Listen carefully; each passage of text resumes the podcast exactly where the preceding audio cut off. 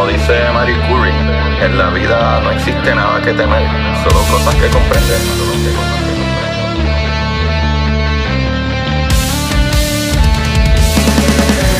Recuerden correr y buscar la manera de aprender que más le divierta.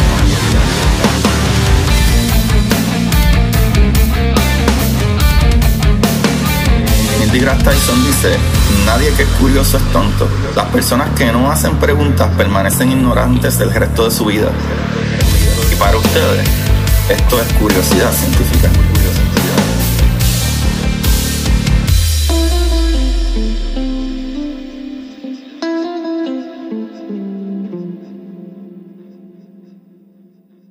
Buenas, Corillo de Curiosidad Científica. Bienvenidos sean todos y todas ustedes a este su programa de curiosidad.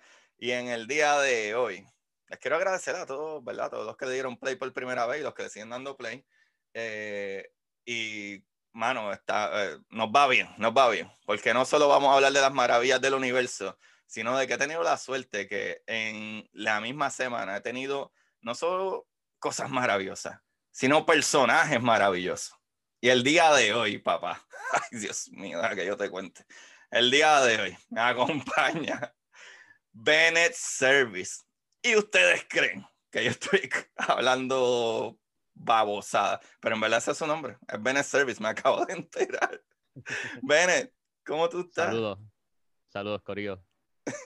Yo soy Bennett, para los que no me conocen, también me dicen Bencor, Bencor de Tinker, Benito, Venoso, Tito Páez también me dicen a veces. Tito Páez. Tito Páez, Tito Páez. por eso, por eso. Qué El brutal. Greña. El. Greña, ese era Sí, el el nombre que no me acordaba. Dios mío. Estoy aquí representando, representando el Corillo de Hablando Claro Podcast. Mano, súper brutal, súper brutal. Ya yo te lo dije, pero esa, esa es una de las razones por las que, ¿verdad? Quería que estuvieras aquí. Es que literalmente ustedes hablan de temas ridículamente buenísimos, especialmente en el pensamiento semanal, se van full en ciencia y historia y todas estas cosas súper brutales. Y pues por eso dije, bueno, voy a tener que traer aquí a Bennett para que nos ponga a pensar, ¿sabes? No pun intended. Pero Sí, exacto. Estamos aquí. Sí, en el pensamiento semanal usualmente tratamos de simplificar estos temas complicados del mundo y el universo y la ciencia y la naturaleza. Mano, y excelente trabajo. Ahí, incluso el último capítulo que hicieron de los magnetos, hay cosas que yo no sabía de los magnetos. So, Eso fue eso bien difícil de estudiar. Fue bien difícil leer y entender la información que hay sobre los imanes y el magnetismo. Ujú. Qué complicado porque es fácil encontrar explicaciones que usan mucho lenguaje científico, muchas palabras complejas que una persona normal como yo que no estudió ciencia a nivel universitario, pues quizás no lo entienda. Sí, no, pero ustedes lo explicaron súper bien. Hacho, sí. Gracias, gracias. Sí, de verdad que sí. Yo, yo les comenté en, en el de, en, en el post que fue como que lo único que, y actually yo creo que sí lo mencionaron, estoy hablando de más, pero es eso, como que un magneto tú lo puedes picar mil veces y se convierte entonces positivo y negativo. O sea, no existe un monopol, ¿sabes? Como en electricidad, tú puedes tener un electrón solo, ¿sabes? ¿Verdad? Que tiene carga eléctrica y el electrón es carga negativa, o sea, no tiene positivo. En magnetos no encontramos un monopol, ¿sabes? Que sea una de los dos cargas, uno de los dos polos. loco. Eso está bien loco. Sí, a mí en verdad lo que me explota la mente es el mero hecho que existen los imanes. Sí. Pero todo es por carga. Eso está brutal. loco. Está bien loco, sí. Está bien loco. Eso está súper brutal. Pero funcionan de la misma manera que tú lo dijiste. eh, y está cool. Y me gusta mucho que tú no tratas de ser el, ah, el más que sé. ¿Sabes? Tú explicas, yo creo que son electrones y qué sé yo, no estoy seguro. Y eso está súper cool porque eso le da la curiosidad a la gente como que de buscar, ok, espérate, esto que le está diciendo es verdad y, y le da, ¿sabes? Lo googlean y se aseguran de que eso sea así. Y pues sí, sí funciona así. O sea, son las cargas de, esos pequeños, esas pequeñas partículas en ese núcleo. O sea, que todas miran hacia un lado. Y así funcionan las brújulas. Las brújulas, básicamente, ¿verdad? En ese conductor que puede ser metal, en este caso como conductor eléctrico, pues tú haces que todas las partículas miren hacia un lado y son electrones de carga negativa, pues van a mirar hacia el polo norte, que lo atrae ese campo magnético que está ahí arriba. Eso está súper cool. Eso es un trip que, que eso existe y las brújulas son posibles por eso. Sí, man. qué loco, qué loco. Sí, man. Hay muchas cosas mágicas en este mundo. Sí, man. Mano, y si, y si tú ves mucho más allá, si tú ves mucho más allá, por ejemplo, es que todo tiene una explicación científica, eso está súper brutal. Ahora mismo tú hablaste de los magnetos. Pues en el centro de la Tierra, ¿verdad? Hay metal líquido. So, tú creas un dínamo, que no es nada más que metal, un conductor eléctrico que se mueve. Y cuando tú tienes un conductor eléctrico girando, rotando, moviéndose, crea electricidad. So, cuando tú creas electricidad, en medio de la electricidad se crea magneticidad.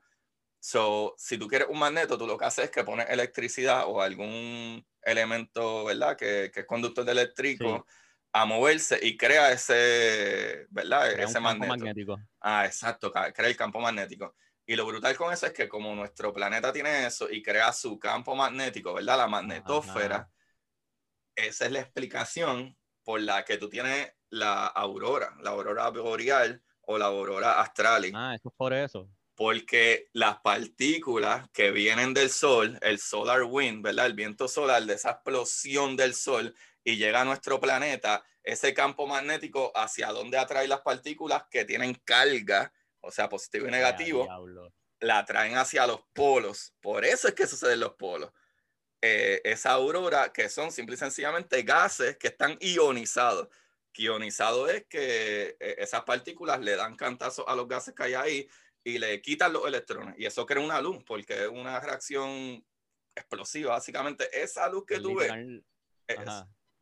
Es, como cuando en Star Wars Episode 1 están detrás del Force Field gigante recibiendo los cañonazos de los tanques. Básicamente. Y chocan con el Force Field. Y, se ve la pues, Eso es la, la reacción. la aurora es la explosión que ocurre cuando los rayos ultravioletas del sol nos bombardean. Exacto. Eso. Yes. Qué loco. tenemos un force field imaginario. no imaginario, invisible. Es real, invisible y nos protege. Y lo brutal es que tú no ves la aurora alrededor del planeta. Tú la ves donde, donde están los polos, porque es donde se atraen esas partículas cargadas de energía. entonces, ¿la Tierra entera es una batería gigante? Sí, literal. Así funciona un motor así funciona un motor. Un motor funciona. Si tú tienes un motor, yo creo que yo le envié eso a Carlos. Si tú tienes un motor, es un conductor de electricidad, magneto, y después que tenga carga, el conductor empieza a moverse, ¿sabes? Y a girar. Y eso es lo que básicamente el planeta entero gigante es. Es un conductor de electricidad que gira por esas mismas razones. Eso, el, el planeta Tierra como el motor, una batería gigante si la Tierra es una batería gigante, se puede decir que una batería es una Tierra pequeña. yo creo que sí. Es más, déjame ver si yo puedo hacer algo aquí rápido. Yo tengo por ahí mal tirado Y adiante. A ver, a ver si puedo hacer aquí un experimento pequeño rápido. Eh, los humanos, el humano que se inventó las baterías AA o la primera batería, ¿Sabía ya que la Tierra era una batería gigante cuando lo inventó? Buena pregunta, no sé. Buena pregunta, no sé. Pero yo, yo no, no te puedo especificar hace cuánto tiempo realmente se sabe o se conoce, eh, ¿verdad? Cómo funcionan las baterías, si fue antes o después que conocieran los polos. A ver si puedo poner me estás haciendo una demostración que tú tienes ahí. Eso es una batería AA. Una batería AA, imanes y un imanes y eléctrico, un metal. Un cablecito de, metal, de, de, de, cobre. Ajá. Salió volando y todo, de lo rápido. envolviendo la batería en el cable de cobre mientras la batería está tocando un imán. Ajá. Va a salir volando probablemente, pero... se mueve va a salir volando. Corillo, mala mía. Esto yo lo pongo después en video. Ah, lo vi. Es Sí, que, lo vi dar dos otros. es que va a salir por un poquito y volando. después para. Es que como no se agarra perfectamente, pero sí. Pero ya, eso es, lo- eso es una batería, eso es un motor. Motor es un conductor, eh, magneto y carga. Literalmente un motor. Pero Corillo, a todas estas de lo que vamos a hablar es de isótopos. Pero esto Sí. está bu- bueno, ¿verdad? Esta conversación está No, súper cool. introducción. Nada, si quieren saber más, tengo en el podcast que yo participo en, en el pensamiento semanal, tenemos un episodio entero dedicado a el magnetismo. Sí, mano, el último episodio está ridículo. disculpa. No, no, no, no, no, esto vamos a seguir hablando. Esto está cool. A la gente le encanta hablar de estas cositas. Y mucha gente no sabe eso, mucha gente no sabe que la aurora, ¿verdad? Borealis o australis, es por eso, es por el campo magnético del planeta que atrae las partículas cargadas, porque todas esas partículas tienen carga, de verdad, electromagnética, y por eso es que se atraen a los polos, porque ahí están las bases de, de polo norte y polo sur. Which también están invertidos. Nosotros le llamamos polo norte y polo sur, pero en verdad el polo positivo está abajo y el polo negativo está arriba. Que Sí. son to- todo una mentira. Todo una mentira, es verdad. Incluso el planeta no está así, el planeta está Sí, tilted. Está, está diagonal. Ajá, so está El- el brutal. norte- hay un norte geográfico y hay un norte magnético. y son Exacto. diferentes puntos, son diferentes lugares. Incluso si tú estás leyendo un mapa, tú, ¿verdad? Ponte que tú estás, por el Ecuador y tú pones la brújula y buscas un mapa, el mapa te va a decir hacia dónde ir a un punto. Pero cada vez que tú estás más cerca de ahí, todos los mapas tienen una pequeña guía en la parte de abajo que dice, sabes, que tienen unos números como para que tú recalibres tu brújula, porque el norte no queda en el norte de un mapa, porque está literalmente un poco de lado. So, Ah, si tú wow. estás subiendo por aquí, ah, estás bien, pero cuando llegas aquí, eh, aquí no está el polo norte o la- el punta norte está un poco más para afuera. So, todos los mapas, dependiendo de donde tú estés, tienen una guía abajo para que tú recalibres realmente hacia dónde tú vas. Eh, porque desde un punto uno dice, ah, voy para el norte, pero ¿cuán al norte está el norte? No está exactamente en la punta derecha, está un poquito de lado. So, de aquí, el norte te queda más cerca, de aquí el norte te queda más lejos que de aquí. So, eso está súper cool también. Super crazy. Bien brutal. Corillo. Pero anyway, Bene, vamos a hablar del núcleo atómico en el día de hoy. Núcleo Y- atómico. El Los núcleo atómico. isótopos específicamente. Exactamente.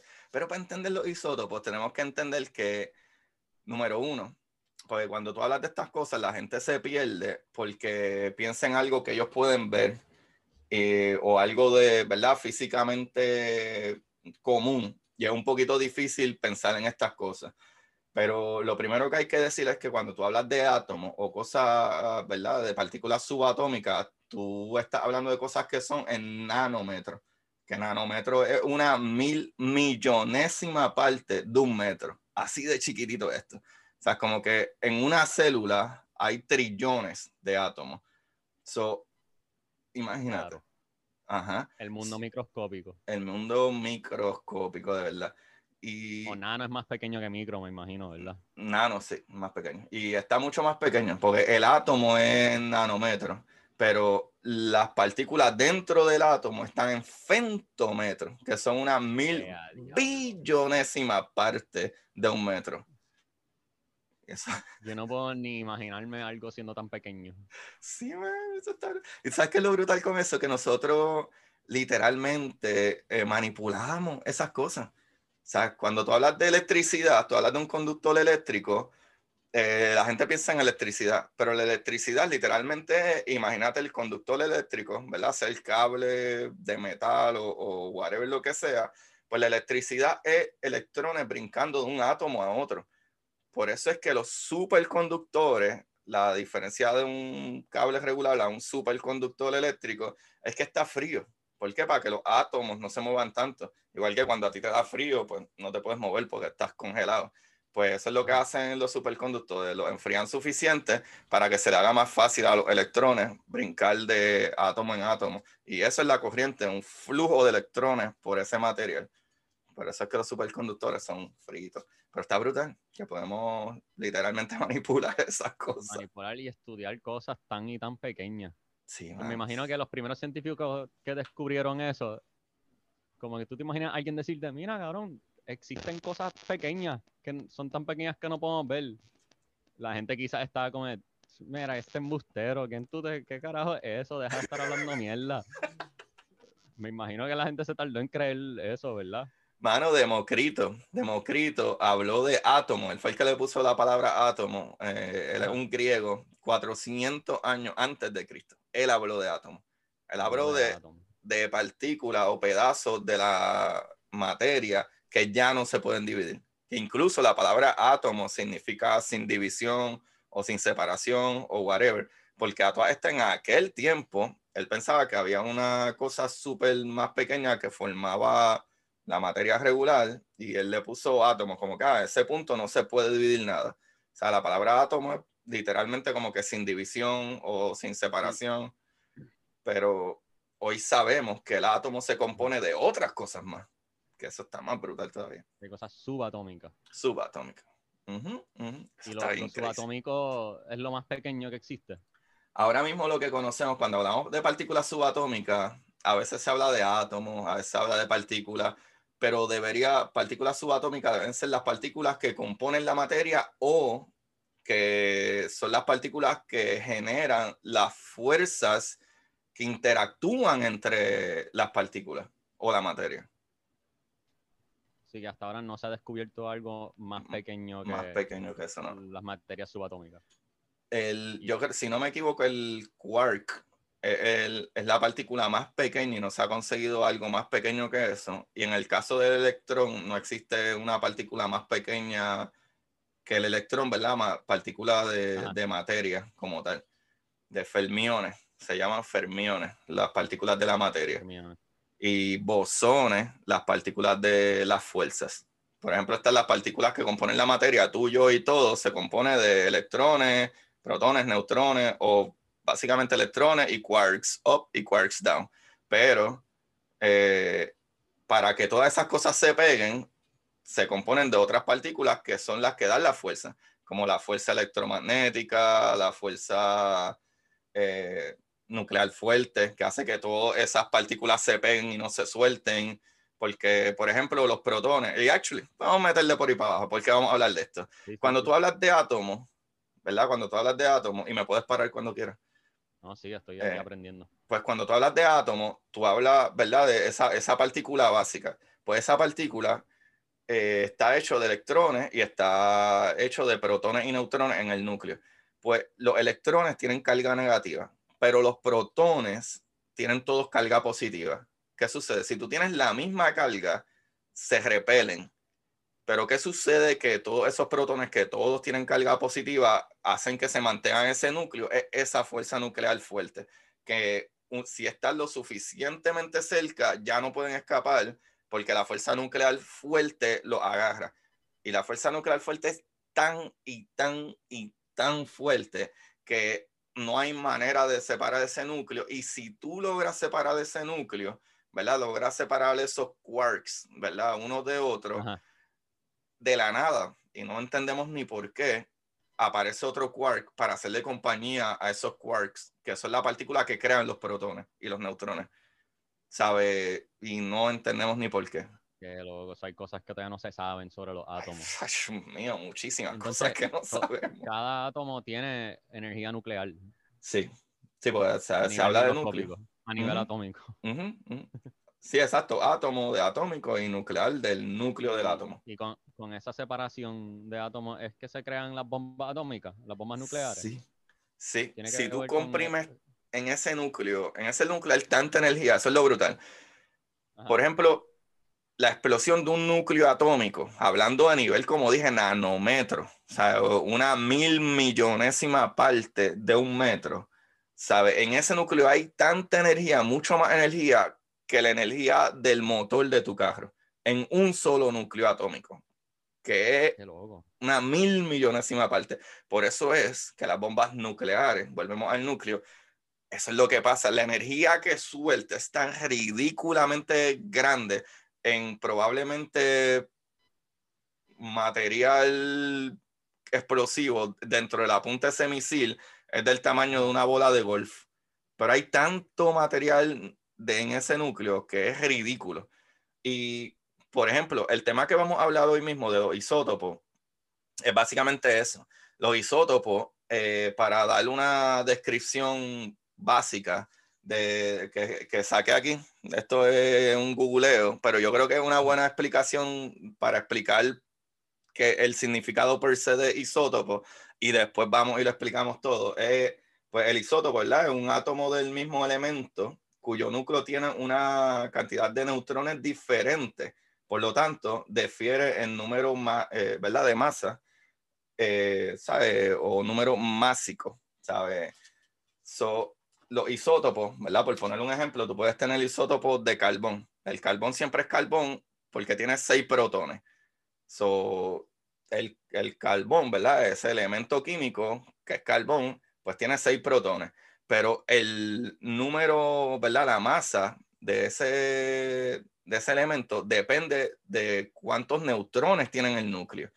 So, tú puedes tener un átomo de carbón que sea carbón 12 y es porque su isótopo es 12. Pues ese elemento sirve para ciertas cosas. Por ejemplo, tiene átomo de carbón 14, pues ese, sigue siendo carbón, ¿sabes? O carbono, sigue siendo el mismo elemento, pero el, el, la masa nuclear, ¿verdad? Esos neutrones en ese núcleo es, es, diferente, un poco más alto, lo cual eso nos ayuda en un montón de cosas. Conocer cómo funcionan eh, los neutrones en el núcleo del átomo es súper importante para un montón de cosas. entonces, eh, no, mi ¿todos los átomos son isótopos? Todos los átomos tienen isótopos. Ah, tienen isótopos. Sí, tienen un, número nuclear, de un número de masa nuclear. El, isótopo es ese número. El isótopo es la cantidad de neutrones que tiene el núcleo del átomo. Ya, entiendo. Exacto. por ejemplo, algo súper cool que yo hice un capítulo hace poco tiempo es que... Ah. Sí. Es que se me hizo, es que había leído algo en internet sobre esto y no lo entendí y ahora que tú me estás volviendo a explicar, estoy creo que entendiendo más o menos. Ah, coño, qué bueno. si no, básicamente... Sino, Pero tiene que ver con la tabla periódica y todo eso, y eso es lo que me confunde. Yes. Por ejemplo, a ver si, digo, probablemente no lo vas a ver aquí, pero por ejemplo, si tú miras una tabla periódica, si no, no se va a ver. Pero anyway, si tú miras una tabla periódica. No me acuerdo cómo es la tabla, la tabla periódica. Exacto, si tú miras una tabla periódica, tiene un numerito en la esquina arriba mano izquierda que dice un número. Por ejemplo, el primero que hay dice uno y ese es hidrógeno. So, ese el número eh, atómico. El número atómico son la cantidad de protones que hay en ese elemento. Pues la cantidad de protones es la que dice qué elemento es. Por ejemplo, si tienes un protón, que es el número que dice arribita, si tiene un protón, eso es hidrógeno. Si tiene dos protones, eso es helio. Si tiene este, seis protones, es carbón. Si tiene ocho protones, es oxígeno. Pero el número de masa lo dice abajo, que es el número de neutrones que hay en ese núcleo por ejemplo, tú puedes tener, por ejemplo, carbón y el carbón, ¿verdad? Que tiene, como te dije, tiene seis protones. So, ah, sabemos que es carbón porque tiene seis protones. So, mientras los protones no cambien, sigue siendo carbón, no importa la, si la masa cambia. Pero, por ejemplo, tú puedes tener este hierro. El hierro tiene 26 protones. Pues cada vez que tú veas 26. Mira, ahí está. Cada vez que tú veas 26, esto es hierro.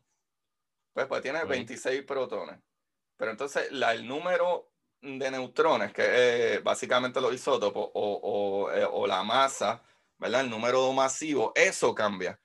¿Sabe? Ahora, el truco está en el decaimiento radiactivo. ¿Qué sucede? Eh, a diablo. Estás, es súper fácil, es súper fácil. Suena complicado. no, no, no. Tú sabes radiación, la radiación, todo irradia. Pero hay diferentes tipos de radiación hay radiación que, ¿verdad? Ioniza, y cuando tú hablas de ionizar es que le quita electrones, ¿verdad? Por ejemplo, esto está súper fácil. Cuando a ti te hacen un X-ray, ¿verdad? Te rompiste un hueso, a ti te hacen un X-ray, pues a ti literalmente te disparan rayos X que te atraviesan para poder ver dónde te rompiste el brazo, ¿verdad? Pues, mira, se me cayó esto. Se te cayó el fondo que tiene. Ah, no, es que tengo, es que tengo a mi perro maravilloso aquí. Ah, eso es un green screen. Yeah. Él dándole a todas las cosas. ¿Qué te pasa, nene? Pues. Yo pensé que era una cortina con el logo tuyo impreso ya puesto ahí como que. Mm, el green screen es mucho más fácil. Sí, ¿verdad? Un green screen. Ah, lo que papi, estate quieto. Mira para allá, está todo turuleco. Anyway, no importa. Mira, so. Zona, ok, a ver si entendí bien. So, isótopo es nada más una palabra que usa para describir la cantidad. Dos, átomos, dos átomos que coinciden en protones, pero diferencian en neutrones. Exacto. El isótopo es, eh, el átomo va a tener la misma cantidad de protones, pero el número de masa o los isótopos es la cantidad de neutrones que tienen ese núcleo. Exactamente. Para describir, es, nada más una palabra que describe una diferencia que existe entre dos átomos. Exacto. La diferencia de, neutrones que existe en los átomos. Ya entiendo. Pues lo cool con los isótopos y entender los isótopos es que tú los puedes utilizar para ciertas cosas. Por ejemplo, que eso es lo que iba como lo del decaimiento radiactivo.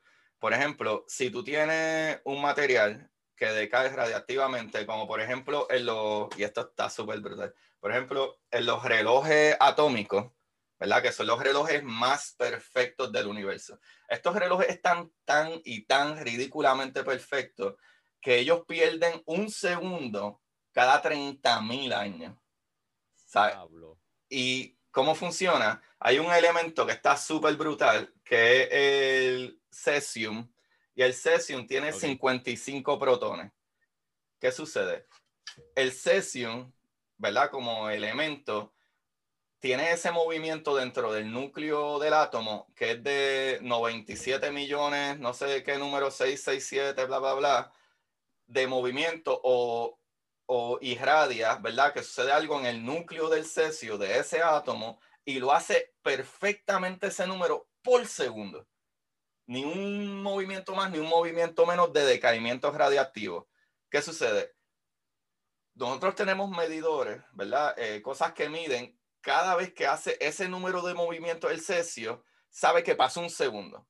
Por eso es que es tan perfecto. Y ese elemento, conocer los isótopos y cómo decaen radiactivamente, o sea, que van perdiendo energía, es lo que hace. El decaimiento radiactivo es que va perdiendo energía. Y mientras... El átomo como tal.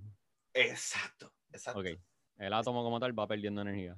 No todo, hay átomos estables, pero cuando tú vas a los elementos más pesados, eh, cuando hablo de elementos más pesados, hablo como eso, desde el cesio, este, no sé, el arsénico, el, ¿sabes? Cosas, cosas que eh, por alguna razón, que tampoco sabemos, al universo no le encantan las partículas cargadas. O sea, no le gustan las partículas muy masivas o con mucha carga.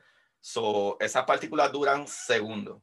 Ahora, cuando ya tú tienes un material, un elemento, ¿verdad? Ahí dentro, ¿verdad? Como decir un pedazo de radio o uranio que se utiliza en las bombas nucleares, este, pues el uranio, digamos que tenemos un pedacito de uranio. Este, esto, esto es lo que tú necesitas para explotar una ciudad entera, algo así, o menos. Esa cantidad. O menos, literalmente menos. Es una cantidad, parece una piedrita pequeña. Ajá. Imagínate que dentro de esta piedrita hay miles de Google números de átomos. Y Google, no Google, Google el número. El número, que son 100 ceros por ahí para abajo. Hay una cantidad un número bien grande. ridículamente de átomos en este pedacito. ¿Qué sucede? Si tú tienes partículas cargadas en ese núcleo, o sea, que son elementos radiactivos, ¿verdad? Elementos como el radio, e, el polonio, e, todos estos elementos radiactivos, el uranio, que se utiliza en las bombas nucleares usualmente, pues imagínate toda la energía que está encerrada en este chispito. Cuando tú lo detonas y hace, ¿verdad? Una, una reacción en cadena, la energía que suelta es ridículamente devastadora. Así de comprimido está la energía. Pues, estos materiales, ¿verdad? E, ese material radioactivo, el universo no le gustan por alguna razón, solo ellos solitos empiezan a decaer. Ellos empiezan a decaer y decaer, decaer. Por ejemplo, un material que es súper brutal de conocer los isótopos de las cosas es que nosotros conocemos el uranio súper bien. So, por eso nosotros conocemos qué, o sea, qué cantidad de años tiene el planeta Tierra. ¿Por qué? Porque cuando nosotros estudiamos estas piedras, ¿verdad? Que están encerradas en X o Y lugar, cuando tú las estudias, tú puedes ver el tiempo que pasa, porque conocemos un montón el decaimiento radiactivo de ese núcleo del átomo, podemos ver cuánto ha decaído ese pedazo de uranio. Y ese uranio se va convirtiendo, a fin de cuentas, termina convirtiéndose en um, lo que se usa para pescar, las piedritas esas que se hunden en el cable. Este, oh, se me olvidó el nombre de ese elemento. No sé cómo se llama. Pero probablemente lo sea. Una piedrita. Sí, la, la, la, cosita que ponemos para peso en las cañas de pescar para que se hunda, pues básicamente decae a eso. So, nosotros sabemos cuánto tiempo tarda en decaer ese elemento para que se convierta en otro elemento. O sea, sigue decayendo, silicón, este, whatever, hasta que llega a ese, a ese elemento. So, sabemos como que, ah, wow, si este pedazo de piedra ya se convirtió, ¿verdad? Es, urano con partes de, de, este otro elemento, significa que esto ha estado aquí millones de años. Pues tarda millones de años en decaer. ¿sabes? De la misma manera que conocemos como ese mismo material que dije, que el eh, cesium, que sabemos cómo decae ese núcleo, ¿verdad? Eso, eh, ese isótopo decae y sabemos que eso sucede tanta cantidad de movimiento en ese núcleo por segundo. Por eso es que es un reloj perfecto. Y eso no, o conocer los isótopos de los elementos es súper ridículamente importante. Qué loco. Sí, sí. Eh, por ejemplo, eh, o sea, por ejemplo, otra cosa que está súper cool. Por ejemplo, nosotros utilizamos el carbón 14 porque sabemos cuánto tiempo tarda en decaer. ¿Sabes? Y cuando hablo de, de decaer, que a lo mejor debo explicar eso, es que tú tienes diferentes tipos de decaimiento. Tú tienes el alfa, el beta y el gamma. Que obviamente el alfa y el beta no son tan dañinos, pero el gamma es súper dañino sabe, la, sabe, la radiación que sale de un rayo gamma puede ionizar tu átomo. Que ionizar no es otra cosa que eh, eh, ¿verdad? La, la, la, radiación gamma puede atravesarte y darle cantazo a los electrones de tu átomo y tumbarlo, batearle ese electrón para el Caribe. O sea que tu átomo, que se supone que tenga la misma cantidad de protones que de electrones, ahora tienen un electrón menos. O sea que hay una anomalía. ¿Y qué sucede cuando hay una anomalía en tu átomo? Tienes cáncer, tienes alguna enfermedad. Wow, eso te, es, un rayo gamma te jode a nivel atómico. Sí, la radiación, como te, jode, la radiación, es a nivel atómico. Atómico. ¿Y dónde uno recibe rayos gamma? ¿Es algo que recibimos todos los días a diario en cantidades pequeñas? el sol. Pero el sol. ¿No nos protege ese campo magnético del que estábamos hablando? El, el campo magnético te protege. El campo magnético. Pero no solo el campo magnético, eh, nuestra atmósfera nos protege un montón. La capa de ozono. La capa de, ozono es parte de la atmósfera. Es una capa dentro de la capa de la atmósfera. La capa de ozono está en el, la estratosfera, que es una de las primeras o segundas capas, que está como a 85 mil, no, 85 kilómetros de distancia, algo así de la Tierra. Pues la capa de ozono es una de todas esas capas que le pertenecen a, la atmósfera. Pues la atmósfera se traga mucha de esa radiación, especialmente la radiación ultravioleta, que es dañina. Por ejemplo, la radiación gamma, eh, rayo X, ultravioleta, todo eso es radiación que ioniza tus partículas. O sea, que te ioniza a ti, te, te mata, te puede hacer mucho daño. daño a nivel atómico. Exacto. Siempre que dices que ioniza es que te jode los átomos. Ajá. Ionizar es que puede quitarte o darte electrones. ¿Qué sucede? El átomo. Ajá. No te vas a dar ni cuenta. Eso son algo que duele con cojones y no nos damos cuenta que nos pasa poco a poco todos los días. Todos los días. Es más, hay una partícula que, está brutal. Bloqueador solar y todo eso son block. Todo el tiempo debería. Eso, eso literalmente nos protege. Es otra, otra defensa. El agua es súper buena para la radiación. Si tú estás dentro de agua, el agua absorbe un montón la radiación. Eso es súper bueno. Pero sí, básicamente, por eso es que el cielo es azul. El cielo es azul porque el cielo se traga esa radiación ultravioleta, que es súper dañina. Y la temperatura de la radiación ultravioleta es azulosa, violeta.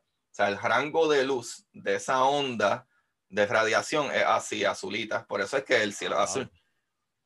Las moléculas de, de, los gases que hay en la atmósfera se chupan esa radiación, por eso es que tú ves si azul. La frecuencia de la luz viene en azul. Sí. Mm, eh, las más fuertes. Las más fuertes.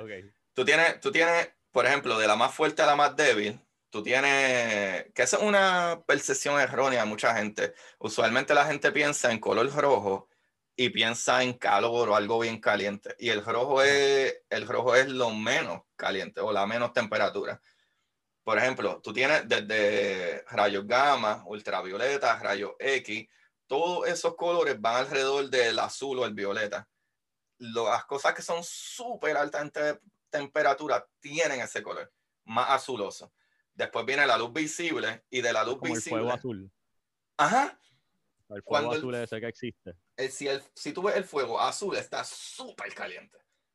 El fuego rojo no es tan caliente como el azul. Como cuando tienes una estufa de gas que se ve azul, a veces sale azul. Yes. Eso es que está súper caliente. Ok, ok, entiendo. Literal. So, tú tienes todos esos rangos de luz bien fuertes, eh, se, se, conectan a, a, un color que es azuloso, más o menos, violetoso, azuloso. Después la luz visible, y después de la luz visible viene lo que es microondas, eh, radiación eh, de radio, um, infrarrojo. Pues todas esas radiaciones no son ionizantes. Por eso es que tu microondas, antes se pensaba ah, que el microondas es peligroso, la, la, la onda de ah. microondas no pueden ionizar tus partículas. No dan cáncer. No, no tienen la fuerza suficiente para ionizar tus partículas. Oh, so, ok. Por, por, eso es que tú y yo estamos hablando por ondas de radio ahora mismo y a ti no te va a dar cáncer por hablar conmigo por aquí. Ah, porque se saben ya que ondas no nos joden y que ondas sí. Por eso es que cuando la gente dice, ah, que el 5G nos va chaval. Sí, le tienen miedo al 5G. Eh, ondas de radio igual. ¿sabes? Ondas de radio microondas son la, la, el wavelength de la onda es demasiado débil. Ese rango de radiación es muy débil para ionizar tus partículas. Eso es lo que está cabrón de aprender de las ciencias, porque le pierdes miedo a las cosas, porque a veces uno cree que todo hace daño. Ajá. Y después viene un, científico y te dice, no, no, es que nosotros ya sabemos que esto, esto y esto, y hacemos esto, esto y esto, y no pasa nada. Eso está súper brutal. Pues, sí, ¿verdad? Eso está súper brutal. Sí, sí, sí. Pero por eso te digo, mira, todas estas cosas están conectadas. O sea, estamos hablando de los isótopos, pero cuando tú hablas de los isótopos, que, ¿verdad? En resumen del isótopo es que es el número de neutrones que tiene ese núcleo en el átomo. ¿Sabe? El átomo, que se compone de electrones, y en el núcleo tiene protones y neutrones, pues la parte de los neutrones puede variar. Puede tener más neutrones o menos neutrones. Y, cuando tú, ah, los rayos que ionizan, es que dijiste. Ajá, ionizar. Lo que te quitan son isótopos. Y electrones. daño a tus isótopos y electrones. Te quitan electrones. Pero cuando un material, por ejemplo, esto es radio, esto es una piedra de radio, uno de dos metales, ¿verdad? Radioactivos, que tiene como 82 protones. Ya cuando esos números están por ahí arriba, todos esos materiales son súper radioactivos. O sea, todos esos materiales son súper radioactivos cuando tienen esos números de, de 70 y pico, 80 y pico, 50 y pico para arriba. Por ejemplo, como el uranio, yo creo que tiene como 90 y algo, 94. Eh, Déjame ver. Más alto el número de neutrones, más radioactivos. De protones. De protones, más de protones. Pues el, el, número de protones es el que te dice qué elemento es. Pues, por ejemplo, el acero tiene 26 protones. Okay. Y, por ejemplo, el radio, te voy a decir ahora mismo cuánto tiene el radio. El, es más, el LED, que es esta, que está aquí en el medio. LED, LED acero. El metal, es uno de los metales. pues, el LED tiene este 82 protones en su núcleo. So, todos esos son radiactivos. Por eso es que, no sé si tú te acuerdas antes o en un momento, que la pintura era LED base paint. Y eso lo quitaron porque le daba cáncer a la gente. Porque literalmente eh, a ese nivel, aunque sea pequeñas partículas de LED en la pintura, eh, causaban cáncer en la gente. Porque estaba irradiando. Por estar parado en el cuarto. Pero que se quedaba en el aire o se transmitía, salía es que, es que irradia, irradia. Irradia. Ya lo sé. Ah. Cuando más estar parado en el cuarto, está en un microondas. Obviamente, toma muchos años que te suceda, pero sí ah. sucedía. Y por ejemplo, a lo mejor los nenes chiquitos se comían un pedazo de, de pintura o alguna cosa así y, obviamente te está envenenando. Sí, sí. Sí, yo me acuerdo, yo, yo, yo tuve que yo viví unos años allá afuera, una ciudad que tenía edificios viejos, y cuando firmaba el contrato te decía, mira, este edificio es viejo, a lo mejor se usó LED en algún momento, no sabemos, no estamos seguros si se pintó con pintura que tenía LED. Sí. tienes que firmar, dale, chilling, yo confío. Sí, literal. ¿verdad? Como si nada. Pues ahora entiendes por qué es que te hicieron firmar ese papel. Qué loco, qué loco. Ahora entiendes por qué te hicieron filmar ese papel. Uno anda ahí en peligro siempre y uno ni sabe. Ajá, es que las cosas, es que la ciencia está brutal. Pero. Este, tengo una pregunta sobre lo de isótopos y lo de. Ok, so habías mencionado que los protones definen qué elemento es. Pero al tener diferentes neutrones también cambia. El elemento no cambia, cambia eh, la masa del elemento, lo cual puede utilizarse para diferentes cosas. Por ejemplo, el ejemplo de hidrógeno. Al exacto. El hidrógeno es un protón y un neutrón es bien pequeño. O sea, es, el elemento más sencillo. O sea, tiene un solo protón. Que después dos neutrones se convierten en helio, fue lo que dijiste. En helio. Que el helio tiene dos protones. O sea, su número atómico es dos. Como eso, si, si, eso no se puede ver, ¿verdad? O eso, si yo fuera como que si yo fuera irme a Flow, X-Men Flow, una película de superhéroes, y con mis poderes cambiarle el número isótopo a algo, lo vería cambiar frente a mis ojos. Nosotros lo vemos cambiar en los laboratorios. Así mismo? Sí, nosotros los vemos cambiar en los laboratorios. Es más, tenemos ese poder de manipular. Oh, claro. Hacer que eso, pero es que se ve como magia, se ve como en las Digo, no, es que se como que probablemente con medidores de temperatura y sensores bien, pero bien, um, ¿cómo se diría? Bien sensibles, pues sí podrías rastrear la radiación. Pero acuérdate que la radiación usualmente se ve en cuestión de temperatura. Por ejemplo, ahora mismo tú estás irradiando. Lo que pasa es que tú estás irradiando en, en un rango de luz porque acuérdate que todo esto es luz, todo esto es electromagnético, todo esto se, se, atrae o se toca o interactúa por la fuerza electromagnética. So, tú, tú, yo, todo irradia algún tipo de radiación. Por eso es que cuando la gente habla de radiación, piensa en peligro. Ah, entre esto es radiactivo.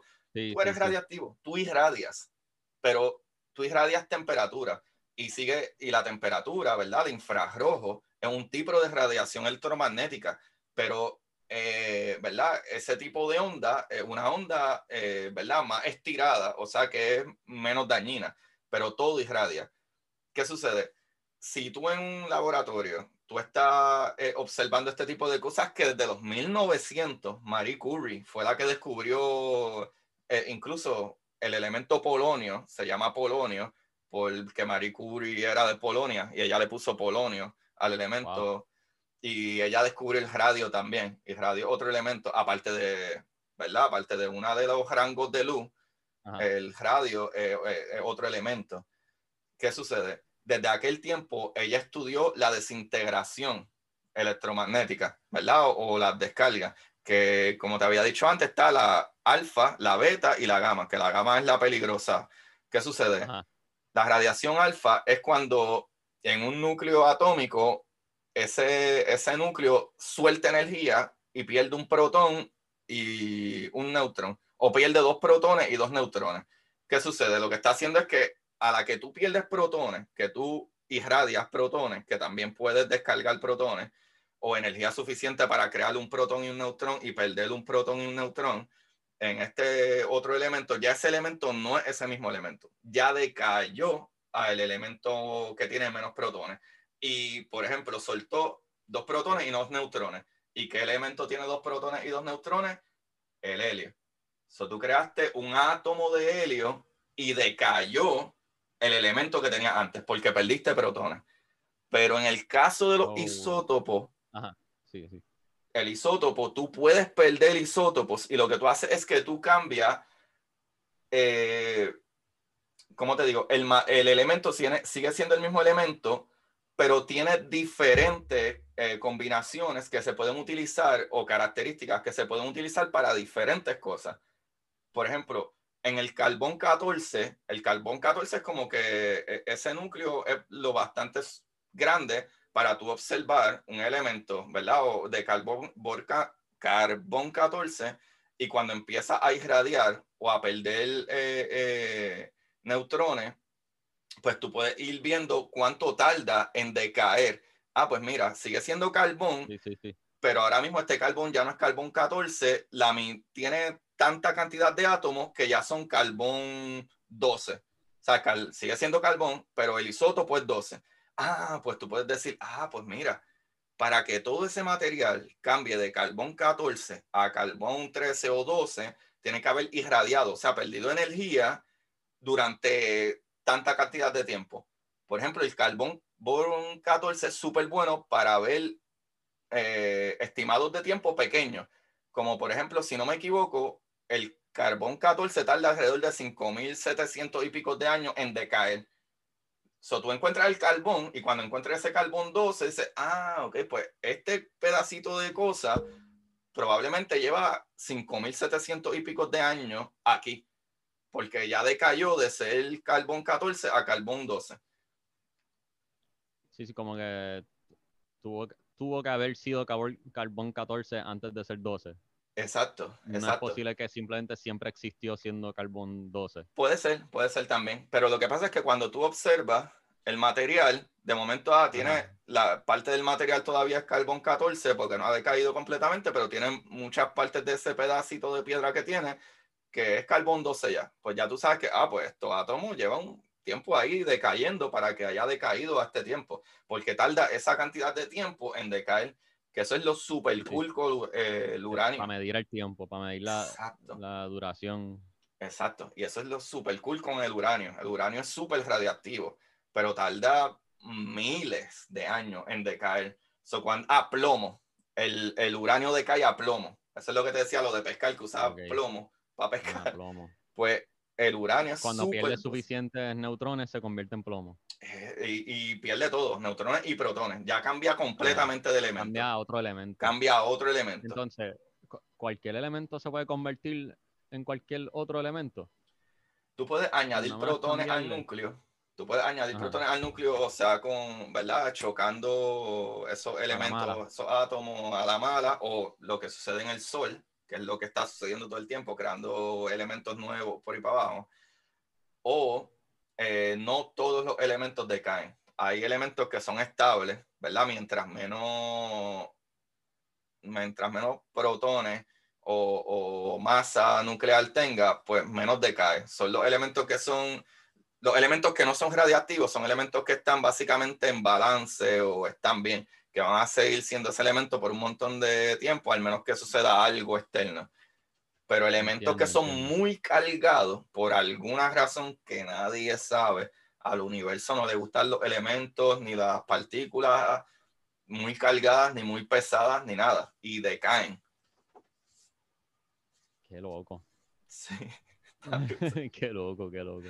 Por ejemplo, dime. Ajá, no, este, ok, so hay carbono 14, carbono 13, carbono 12. Eso sigue por ahí para abajo hasta 5, 3, 2, 1. Todos son carbonos. No estoy seguro en la cuestión del carbono, pero depende del material, la cantidad de neutrones o masa nuclear que puedes tener. O sea, material más pequeño, pues tiene un núcleo que puede ser más pequeño. material más gran, más pesado, ¿verdad? O, con el núcleo mucho más cargado de más partículas, pues sí, tiende a decaer más hasta mucho más abajo. Pero por ejemplo, si ya tú estás en carbono 14, no puedes decaer tanto demasiado. Ahora cuando vas a un sitio como, qué sé yo, eh, el Dastanium tiene 281 números nucleares, esa es su masa nuclear. A ese número 281 tú le restas su número nuclear, que es 110. Igual va a tener 171 números masivos. So, ahí tiene un montón para decaer. Pero ya tú sabes que son elementos súper radiactivos. Pero siempre y cuando tengan la misma cantidad de protones, son el mismo elemento. Ajá. Por más diferencia, como que el elemento, un carbono, tiene la misma cantidad de protones. Sigue siendo carbón. Un solo, un solo neutrón o 14 neutrones, sigue siendo carbón. Exacto. Aunque físicamente se ve distinto. Algo al ojo podría verlo distinto o hay que examinarlo a nivel atómico para entender eso. Yo, yo creo que sí, se puede ver un poco distinto, pero igual estamos hablando de átomos. Tú no puedes ver un átomo a simple vista. Eso literal necesita estudiarlo completamente. Ahora, cuando tú tienes un material que completamente cambió de elemento, pues sí te das cuenta de que ahora mismo tiene, ¿verdad? En vez de tener uranio, pues tiene ahí um, otro material completamente. Sea, eh, eh, eh, en cuestiones así sí puedes decir a simple vista. Pero, por ejemplo, que es que eso es lo brutal, eso es lo brutal con, con los isótopos. ¿Sabes? Por ejemplo, e, ese mismo caso del de, cesio, que es el material, ¿verdad? O el elemento que se utiliza en los relojes atómicos, que son los relojes que están en los satélites para que tu GPS sepa por dónde tú vas y va cuadrando el tiempo de acuerdo al tiempo que tú viajas, tu velocidad y whatever.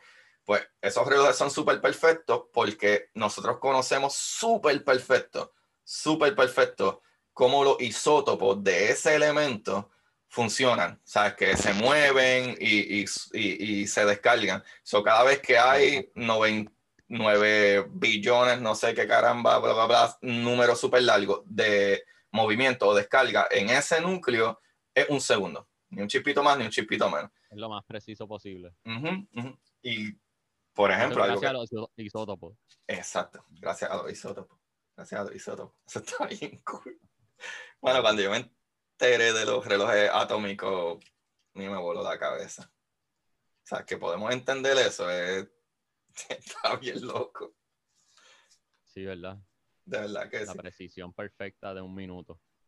Y, por ejemplo, que yo estaba buscando aquí, como que para que otras cosas sirven los isótopos y también pues se pueden utilizar como que para cosas como agricultura, como arqueología, que lo que te dije, como que podemos ver, por ejemplo, el carbón, cuánto ha decaído. Ah, pues mira, este, este paleontólogo pues sabe que este animal se murió hace 4.000 años. ¿Sabe? Cosas así. Sí, sí, es como con los árboles lo pueden hacer si cuando pican un árbol por el tronco, se le ven las líneas que tiene, que son como círculos. Es como cuando pica una cebolla. Exacto, los layers. los layers se ven y con eso calculan cuán viejo es el árbol.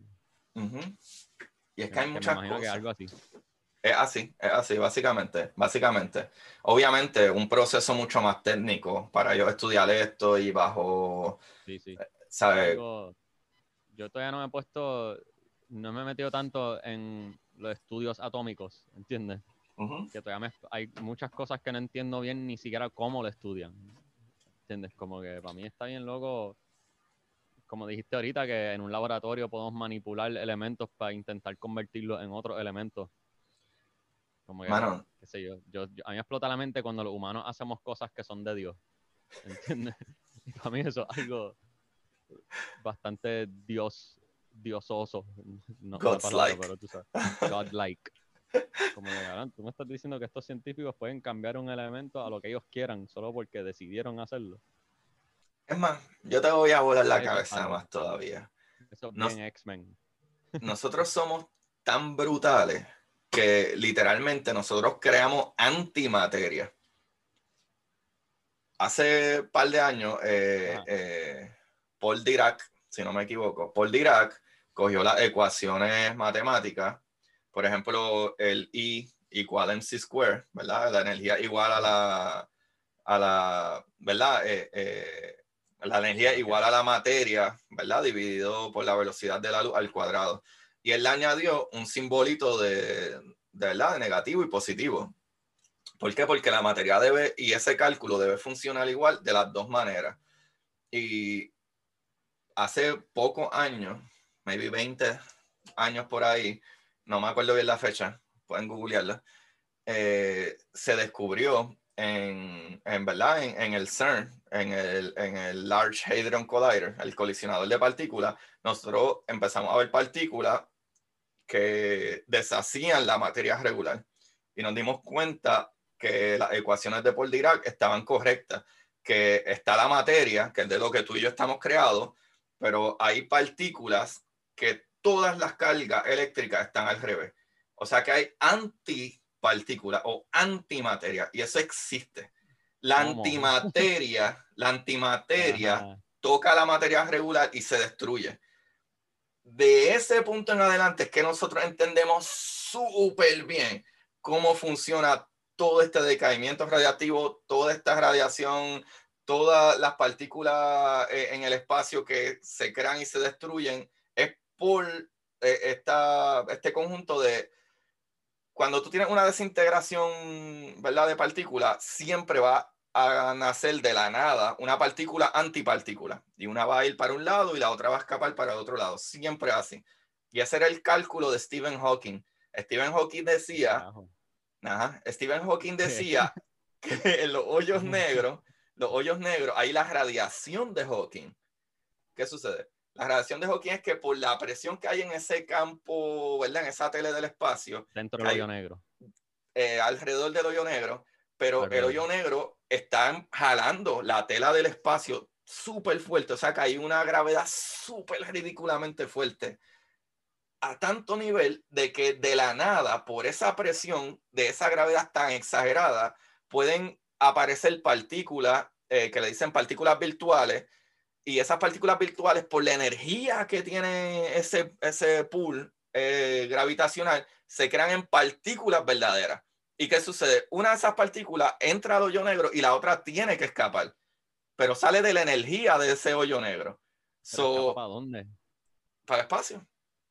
Para el espacio. Pero como nace de la energía del hoyo negro, que es lo que dicen los cálculos de Einstein, energía igual a la masa, ¿verdad? Energía y materia es la misma cosa. O sea que si sale de la energía del hoyo negro, esa energía que se convirtió en una partícula, entonces el hoyo negro está perdiendo masa.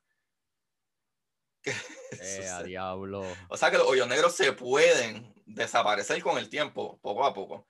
Pues de la misma manera, eh, ¿verdad? Cuando tú hablas de ese tipo de descarga, literalmente se entiende, gracias a Richard Feynman, que tú puedes crear cuando hay, ¿verdad? Colisiones, ¿verdad? De, de, de descarga radiactiva, es una partícula y antipartícula, que básicamente está el electrón, que es la partícula que te crea a ti y a mí, y entonces está el positrón. Eso es, el electrón es negativo, de carga negativa, o sea que el positrón es como un electrón, pero de carga positiva, por eso se llama positrón. Y, por ejemplo, los protones son de carga positiva también. Y tú puedes decir, ah, pero ¿por qué no un, un protón? Pues tiene carga positiva. Ah, porque es de la misma masa, el mismo tamaño y las mismas características del electrón. El protón es más grande. O sea, es, positivo, pero es más grande. O sea que entonces sí existen todas estas cosas. Y nosotros, en el Large Hadron Collider, nosotros logramos crear, no me acuerdo cuánto cantidad de materia, antimateria, y la pudimos contener por unos 20 minutos. Pero ¿qué sucede? El problema con la antimateria es que no puede tocar materia regular porque se desintegra. So, trataron de mantenerlo ahí contenido con magnetos, que de esa misma manera funcionan los magnetos con carga, para que no tocara tanto, y estuvimos con unos 20 minutos con antimateria. Eso es algo que me encantaría visualizar, porque se, se me está haciendo bien difícil tener una imagen para asociar con, esa descripción que me estás dando. Es que, Como que, como que desin- se des- desaparece, desintegra, se convierte en nada, se convierte en ceniza. sí se desaparece. Imagínate como, una bomba, una un- un algo que suelta energía. Suelta energía. Tuve una, una chispa eléctrica. No sé si has visto una chispa eléctrica cuando toca algo. Pues esos Ajá. son, esos son literalmente eh, electrones que hacen descarga y tú ves la luz del flash, porque la partícula que utiliza el electrón para descargar son los fotones.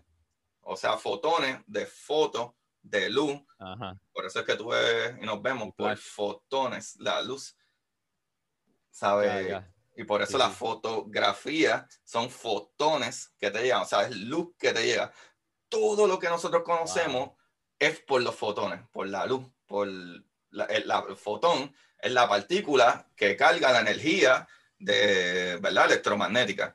Y entre la energía electromagnética está el electrón. Wow, siento que hemos tocado tantos temas en este. ¿Cuánto tiempo llevamos? Yo no sé. Eh, como una hora, actually, ya, ya pasamos de la hora, yo creo. Mala mía, Bene. No, no, esto está cabrón, esto está cabrón. Yo estoy aquí, aprendí con cojones, tengo más dudas ahora, estoy más curioso. Eso me pasa a Mira, ahora tengo más curiosidad científica. ¡Uah!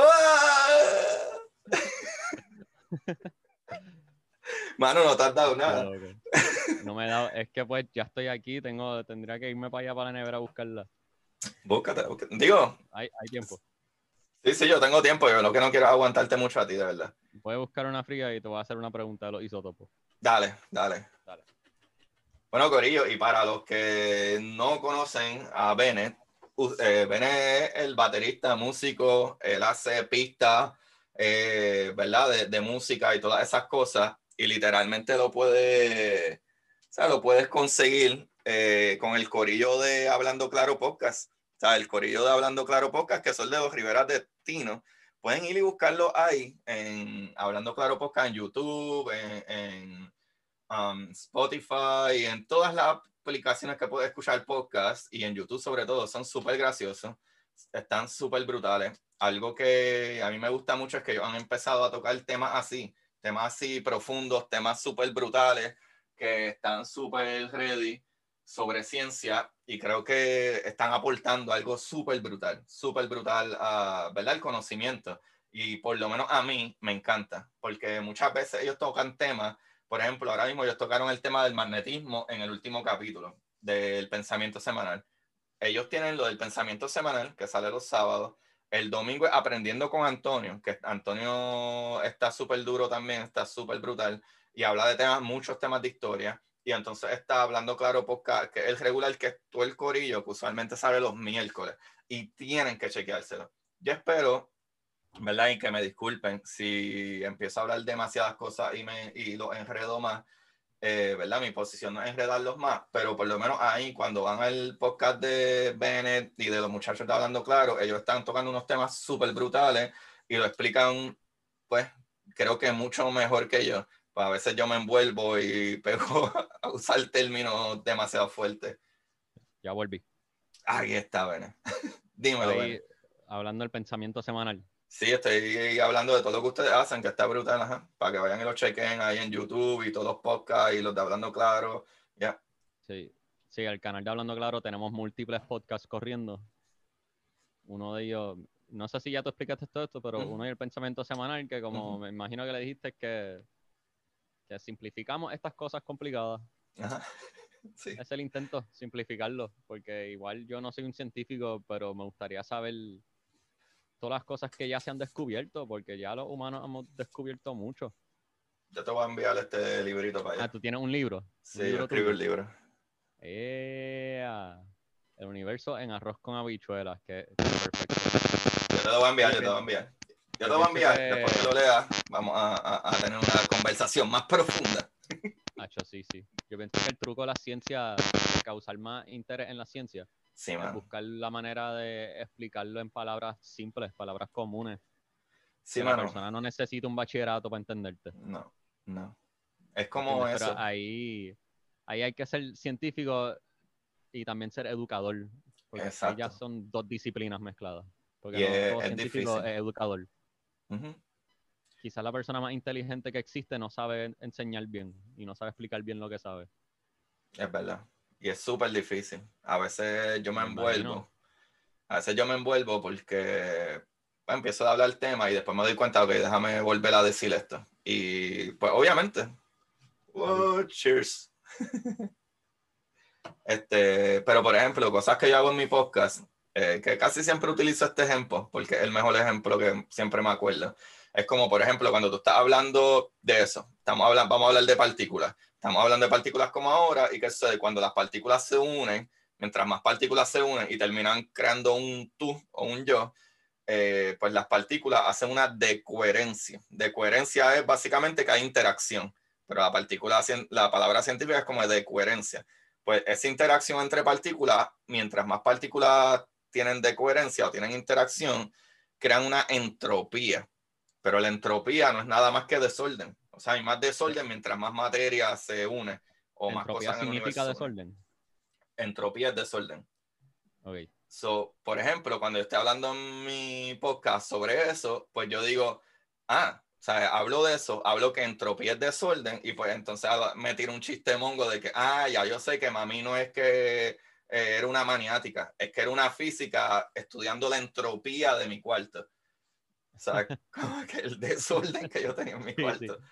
Pues cositas así se le queda a la gente. Entropía suena mucho mejor que desorden. Mucho mejor. No, no está desorganizado, es que tengo una entropía. Exacto, exacto. Por ejemplo, si yo explico cosas como el bosón de Higgs, que es otra partícula y esta partícula da masa a las otras partículas, pues yo me puedo tirar el chiste de que, ah, viste, mi esposa tanto que me echaba y no es culpa mía, ni de la pizza, ni de la cerveza. Es culpa del bosón de Higgs que le da masa a mis partículas. Por eso es que estoy así pesado. No es porque yo como pizza o, o cerveza, ¿sabes? Exacto. chistes de ciencia. Sí, chistes bien malos. Pero, llega a ir a una barra llena de científicos y se ríe todo el mundo. Sí, sí. No, mano, la gente me ha escrito, me ha escrito la gente como que, ah, wow, me encanta tu podcast, no dejes de hacer los chistes mongos. Porque yo sé que son chistes mongos, pero, pero hacen que la gente se acuerde de las cosas. O sea, probablemente tú te vas a recordar de entropía por el resto de tu vida y vas a decir, ah, sí, entropía, desorden. ¿sabes? Ya, me lo aprendí, gracias.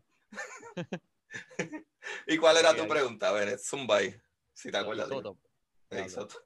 Eh, ¿Qué es lo más, lo último que se ha descubierto de isótopos? ¿Qué es lo más avanzado que se sabe?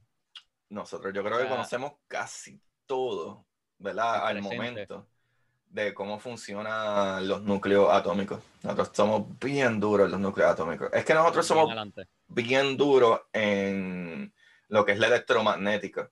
O sea, todo lo que brega con el campo electromagnético, nosotros lo conocemos súper bien. O sea, sean los magnetos como la, electro, la electricidad, las cargas. Nosotros conocemos eso súper bien. Por eso es que nosotros nos volvemos locos tratando de ver qué es la materia oscura no entendemos qué es la materia oscura porque no hace ni sentido de que haya algo que tiene gravedad y crea gravedad, pero no lo podemos ver. O sea, que no interactúa con la materia que conocemos. ¿Sabe? Está bien loco que ahora mismo todo lo que tú ves en el universo, todas las cientos de miles de billones de galaxias, con las cientos de miles de billones de estrellas en esas galaxias y toda la cosa que hay, el gas, eh, el polvo, todo lo que hay en el universo que tú puedes ver, tu pajarito, tu carro, tu whatever, las nubes, el hidrógeno, todo lo que hay en el universo, es solo 5% de toda la materia. O sea, de la materia bariónica, se llama bariónica la materia tuya, lo que podemos ver es materia bariónica. Todo lo que es... lo humano. Exacto. Todo lo que está tangible. Ajá la materia que nosotros vemos, lo que refleja luz, o sea, que interactúa con la electromagneticidad, es 5% de todo el universo. So, ¿qué caramba el otro 25% que no podemos ver que tiene gravedad? Que mantiene esas galaxias y, esa, y, esas estrellas girando ahí y no salen volando. No sabemos. Sí. Eso, eso es lo que a mí, lo que más curiosidad yo tengo sobre la ciencia es las cosas que no se han descubierto. Ah, Una cosa es que yo estoy bien curioso porque, Porque loco, en la escuela lo que nos enseñan son cosas que hace años se descubrieron, ¿entiendes? Lo que Sí. escuela, estudias en escuela superior quizás lleva 100 años, 500 años o 1000 años ya siendo, habiendo sido descubierto. Pero como que qué cosa a un científico que ya sabe todo, qué cosas le explotan la mente a, a ese científico o científica, Mano, ¿entiendes? Eso a es mí lo que Ajá. a mí me explota la mente es que es la energía oscura. Porque por lo menos la materia oscura podemos ver efectos gravitacionales, pero ¿qué es la, La energía materia oscura? oscura y energía oscura son cosas distintas. Sí. La materia oscura es materia que podemos ver, incluso tú puedes ver eh, las hundiduras del espacio que hacen que la luz que viene hacia ti se distorsione, porque hay algo ahí que está distorsionando la tela del espacio, pero no podemos ver qué es No lo que hay ahí. Eso Y eso- loco. Eso está bien loco, pero por lo menos sabemos que está ahí. Pero, ¿y la energía oscura? Que está expandiendo el universo más rápido que la velocidad de la luz. ¿De dónde sale esa energía? Porque de acuerdo a las leyes, ¿verdad? De física, hay una ley que es conservación, conservación de energía y conservación Ajá. de momento. ¿Sabes? Si tú tienes conservación de energía, por ejemplo, como lo que estábamos hablando, de los isótopos y la energía, y que al universo no le gustan las cosas muy cargadas o muy masivas. ¿Qué sucede? Hay unos primos o hermanos de los electrones. Los electrones es lo que compone el átomo, ¿verdad? Que el átomo compone moléculas y nos compone a nosotros.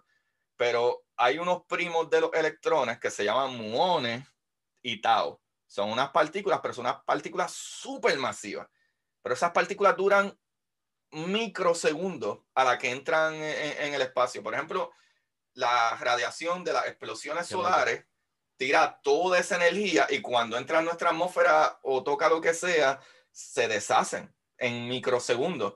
Pero cuando se, se deshacen, no es que desaparecen, es que por la conservación de energía, ese muón se convierte en un electrón y par de neutrinos. O sea que se dividió esa energía y creó otras partículas. Sí, sí, Pero esa es una de las leyes. Pero entonces, en la conservación, ¿verdad? De momentum también, ¿qué sucede? Si algo va en una dirección, tiene que, para que algo lo afecte, tiene que tener una reacción diferente para la conservación de momento. Pero ¿qué sucede? Si la teoría de Einstein de que la energía y la materia es la misma y tú no puedes ni destruir ni crear materia nueva, ¿verdad? O energía nueva, Ajá. lo que puede es transformar la energía, entonces, o transformar la materia a energía, o, o energía a materia, entonces, ¿de dónde sale la energía oscura que está creando más espacio y expandiendo el espacio mucho más rápido? Porque la expansión del universo iba a suceder y siempre iba a suceder, pero esto está acelerando la expansión del universo. ¿De dónde está saliendo eso? Y cuando tú dices que está expandiéndose más rápido que la velocidad de la luz, la gente piensa que hay un borde y ese borde se está estirando. No, es que están haciendo espacio en todo el espacio. Por en todas eso, las dimensiones. Exacto.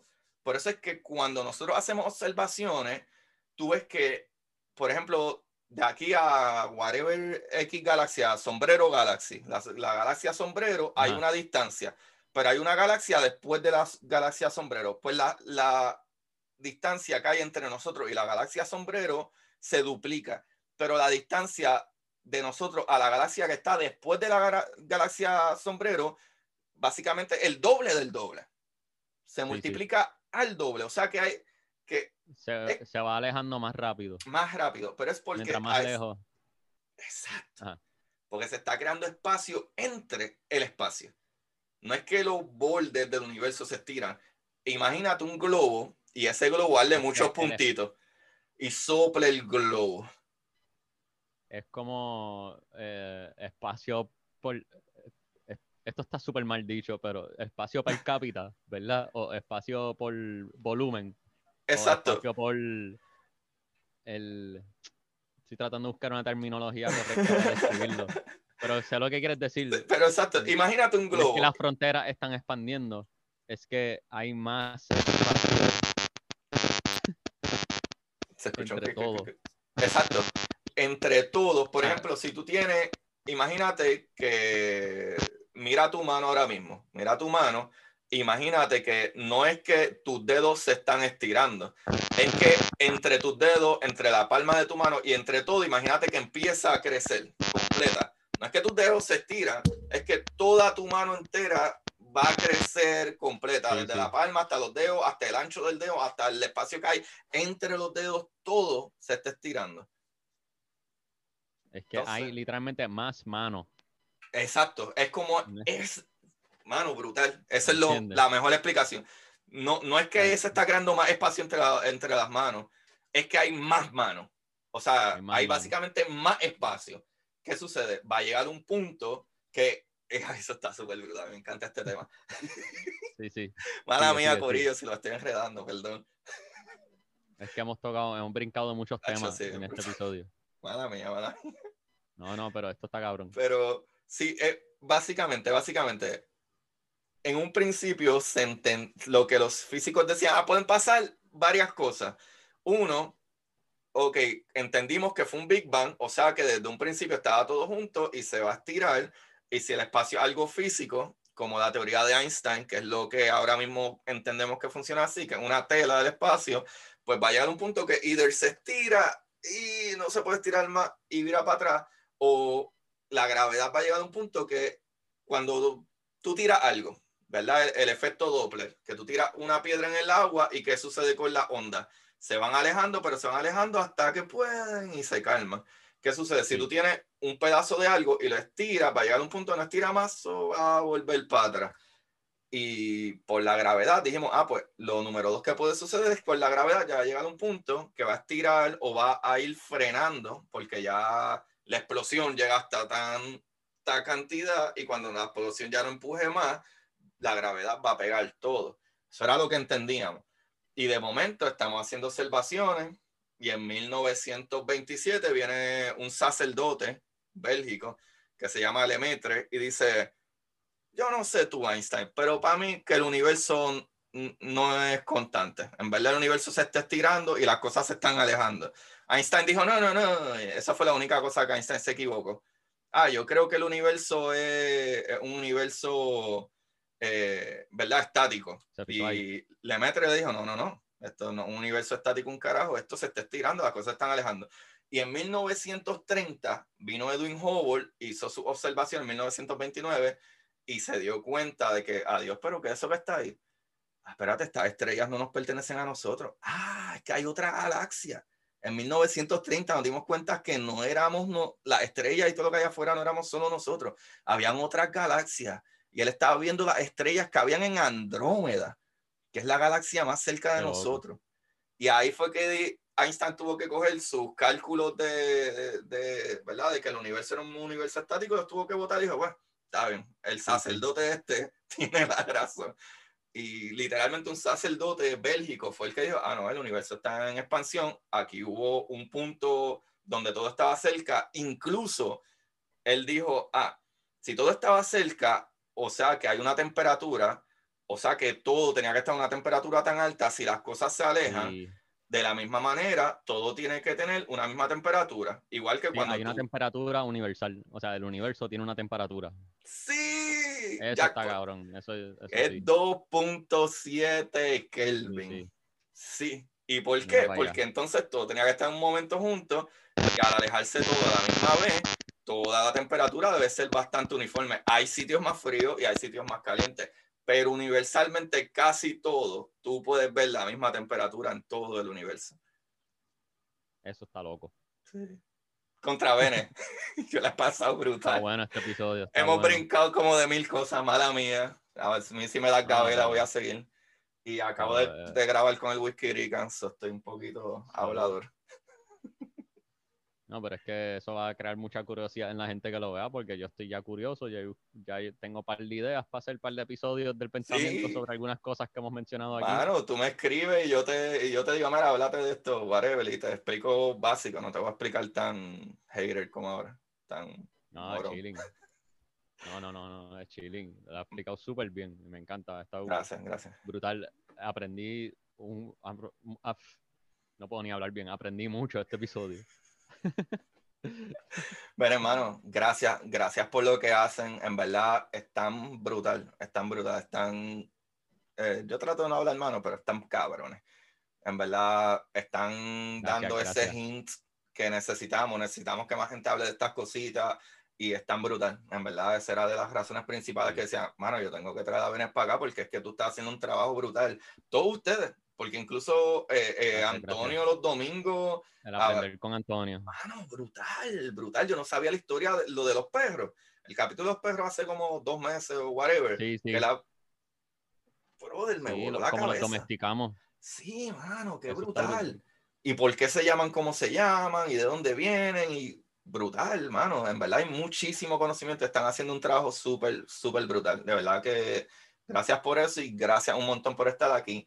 Así que estoy... Gracias a ti, mano. Ah, Gracias, a ti, Gracias. a ti. De verdad, el punto es como que hay muchas cosas que ya se han descubierto. Como que hay Claro. muchas, a veces uno tiene preguntas sobre el mundo y el universo y muchas de esas preguntas ya tienen contestaciones, ya algún científico lo descubrió. Y hay muchísimas cosas que no tenemos idea. Y hay muchas cosas que no, pero hay muchas cosas que sí hemos colectivamente contestado esas preguntas existencialistas del mundo y el universo que nos rodea. Sí, mano. De verdad que sí. ¿Qué es eso? De verdad que sí. Eso está muy brutal. Mano, eh, antes de terminar, estoy introduciendo un nuevo segmento en mi, Ajá. que no lo hacía, que lo hice por primera vez con Whisky Rican, con Pablo. Y bueno, yo, yo tengo dos cosas. Al final del capítulo, eh, yo pido alguna recomendación. Usualmente yo recomiendo un libro, no tiene que ser de ciencia, puede ser ciencia ficción o lo que sea. Y, pero eh, hice esto con el Whisky Rican, estuvo medio cool. Y se llama el Lightning Round. O sea, yo te voy a hacer preguntas rápidas con contestaciones rápidas. Ok, dale, estoy ready. Ok. ¿Qué preferirías? ¿Ser el músico más famoso del mundo o el astronauta más famoso del mundo? Ea, el músico. Brutal, brutal. Me encanta la música también, yo toco. Aunque es que astronauta, yo siempre quise, yo siempre he querido ir al espacio. Eso tiene que ser un trip. Acho, en verdad que sí, en verdad que sí. Y huele a barbecue. Huele a barbecue el espacio. En verdad, Sí, huele como a acero y barbecue. ajá. qué loco. Sí, lo- los astronautas, lo que ellos dicen cuando entran de nuevo a la nave, ¿verdad? Que obviamente hay partículas que se les pegan en los uniformes cuando entran y sellan y se quitan los trajes. Huele supuestamente entre como barbecue, tipo metal, tipo acero, carbón, medio smoke. Huele medio Qué smoke. Qué loco loquera, está el ¿verdad? Qué loquera. ¿Por qué Está- las cosas que existen. ¿Qué, qué? Eso está brutal. Qué loco. Sí. Ok, dame. Me- Ya me fui del Lightning Round. Tú ves que yo hablo demasiado. Zumba, zumba, rápido. Vamos. ok, eh, ya tenía una pregunta tan buena, se me olvidó. Ah, ok. ¿Qué contestación tú quisieras tener, eh, verdad, que te pregunta en cuestión de física o ciencia? ¿Qué contestación? ¿Cómo es? Como que, ¿qué contestación o qué pregunta tú tienes que quisieras la contestación de algo científico que nunca han descubierto? Que tú Ah, sepas. que como si es posible observar el universo desde afuera del universo. Ah, wow, qué Eso excelente. Wow, ponte a pensar, ¿cómo se llamaría eso? El O sea, extrauniverso. Eh, extraniverso. ¿verdad? ¿Cómo se llama el espacio fuera del espacio? Eh, El extraverse. Extraverse, ¿verdad? No, Extra qué, buena contestación, anda para el cara. es mi, mi curiosidad. Si es posible. Si hay algo más allá del universo. O si el universo ya es lo más grande. Habíamos hablado hoy de lo más pequeño que existe. ¿El universo es lo más grande que existe o es algo más grande que eso? Wow, qué brutal, qué brutal. Ok, eh, si te dieran a escoger entre poder manipular partículas, ¿verdad? Como que tú puedes verlas tipo Neo, sea, que puedes ver las cosas y puedes manipular las partículas y hacer que se muevan o crear materia nueva, o, o simple y sencillamente respirar allá afuera y poder viajar a la velocidad de la luz. Que respirar en el espacio y O viajar. viajar a la velocidad de la luz, estar en el espacio y moverte de un lado a otro, Soy- soy o... Superman. Ah, exacto, básicamente ser Superman o poder ver y controlar toda la materia. A nivel atómico, tú puedes coger y hacer, mover las manos y de la nada Sí, unir sí. todos esos elementos y todos esos isótopos y crearte una jebota. Lo que, lo que, qué cabrón crearme una rebota. De todas las cosas que uno podría hacer con eso. Exacto, sí, lo sé. Este, uno, uno ahí, ya lo, yo podría eh, curar el cáncer forever, pero no, vamos a inventar una rebota mejor. Pero es que lo malo con esa opción es que me quedaría en la Tierra, eso prefiero la otra para ver qué hay en el universo. Prefiero viajar a la velocidad de la luz y poder respirar en espacio. Eso está verdad, está Pues anyway, mire. Eh, Zumba, una recomendación pueden ser libros o pueden ser cualquier otra recomendación, no tiene que ser libro y no tiene que ser de ciencia. Eh, eh, un anime que yo veía cuando era chiquito, que es sobre el espacio y robots gigantes que pelean. Eh, el nombre en inglés es Mobile Suit Gundam. un Oh, anime de robots gigantes que pelean, pero hay una cuestión política involucrada, hay una cuestión del espacio, pero salen al espacio, pero no van más allá de la luna. So, están en el- hay una guerra en el espacio, pero solo en la órbita de la Tierra. Mobile Suit Gundam. Yo vi Gundam Sí. cuando tenía 13 Lo años, algo así. Sí, lo, lo daban en Tsunami. 13 años. Wow. Sí, sí. Wow, Gundam eso es viejito. Unas estaciones espaciales que son unos cilindros que rotaban y vivían en las paredes interiores del cilindro. ¿Y tú sabes por qué? Es, es una teoría de- que de verdad existe sobre crear ar- gravedad artificial, ¿verdad? Esa es la única manera que podemos crear gravedad artificial, el movimiento de rotación de algo y tú, obviamente, por la rotación, ¿verdad? Por ese dínamo y la fuerza, ajá, te pegas a lo que hay. Esa es la única manera que nosotros podemos crear. Bueno, la otra es el avión que usamos aquí, que básicamente lo que tú haces es caer free fall. Y el avión va cayendo más rápido de lo que tú estás ahí, y por eso es que tienes un par de segundos de gravedad, porque estás cayendo en, ca- o sea, estás en caída libre. O sea, estás. Ah, cuando el avión ese que sube y baja para simular Ah, cero gravedad. Ujú, Sí, sé cuál tú dices. Que hay videos de gente vacilando en eso. Exacto. Pues sí, ese, ese anime era, qué sé yo, me Gundam. ponía bien curioso Eso está sobre el súper cool. espacio. Pues Corillo, para ustedes, yo tengo aquí que ya lo dije, pero es que me está volando la cabeza. Pero se llama Beyond Weird de Philip Ball. Eh, why everything you thought you knew about quantum physics is different. Que es lo que tú creías que sabía acerca de física cuántica es diferente. Este libro me tiene volando en canto. Pero para poder entender este libro, Corillo, ustedes tienen que leer primero este otro libro de curiosidad científica del universo en arroz con habichuela. Y ahí te va a explicar de manera bien sencilla, en arroz con habichuela, eh, cómo funciona la física, la radiación, la luz, los rangos de luz, eh, eh, ¿verdad? Las fuerzas eh, fundamentales, eh, ¿verdad? Este, electromagnética, eh, nuclear fuerte y débil, gravedad, todas esas cositas, y te la empaca de una manera que bien entendible, bien arroz con habichuela. Y hay hasta un truco en el libro, que solamente dos personas me lo han dicho, y el libro está creado para ponerte a pensar, no es que tienes que entenderlo, en cuestión de que, ah, que difícil de entenderlo, en verdad es bien fácil de entenderlo. Pero como ya el libro tiene como nueve meses afuera, yo creo que esta es la primera vez que yo voy a chotear esto. Y a dejar a Bencol que lo diga. ¿Qué es lo que dice ahí? Que El está raro. En arroz con habichuelas. ¿Cómo que raro? Usualmente todo el mundo dice el universo en arroz y habichuela. O tú dices el dicho como, ah, esto está explicado en arroz y habichuela. Tú no me había arroz con habichuela. ¿Quién, coge, ¿Quién come arroz y habichuela? Tú comes arroz Mm, con habichuela. Sí, exacto. Hasta en el título había un truco ahí. Esta es la primera vez que ustedes se enteran de esto. El dicho arroz y habichuela. El dicho arroz y habichuela. Ah, esto está en arroz y habichuela. Y literalmente ahora si lo piensas para atrás, arroz y habichuela tampoco está mal.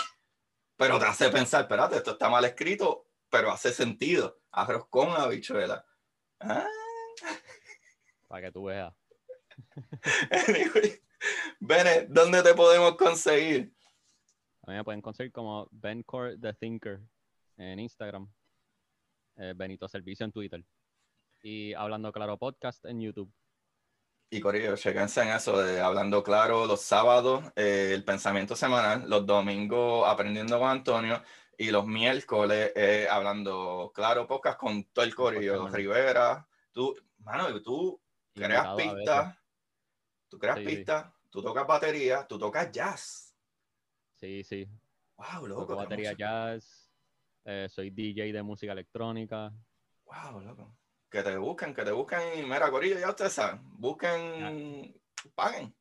Te hago hasta montaje y desmontaje de tarima y todo eso, ¿entiendes? Wow. Wow, brutal, brutal. Bene, ha sido un placer, un honor. Gracias por acompañarme. Gracias a ti, un placer. La larga hora. no, está bien, esto ha sido un vacilón. Sí, mano, gracias. De verdad que gracias. Eh, en verdad vale mucho viniendo de, ti. So, en verdad que gracias. Gracias. Y por algo es que te dicen Venos de Thinker. ¿Sabes? Venos de Thinker. ¿Sabes? Pues en verdad te vas deep. Cuando eh, eh, están hablando de temas, siempre hay un comentario que pone a pensar a uno definitivamente. So, gracias por lo que hacen todos ustedes y en especial, ¿verdad? Por, por decirme que sí, de venir aquí. Lo, que simplemente intentamos hacer es sembrar curiosidad científica. pues yo no voy a decir más nada porque ese final estuvo muy bueno, así que recuerden como siempre buscar la manera de aprender que más le divierta y sembrar curiosidad científica. Gracias. Bye bye. Y para ustedes, esto es curiosidad científica.